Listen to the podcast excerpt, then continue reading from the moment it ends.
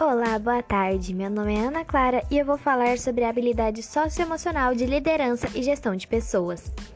A gestão de pessoas envolve técnicas de motivação, treinamento e desenvolvimento, visando melhorar a administração e eficiência dos colaboradores dentro de uma empresa.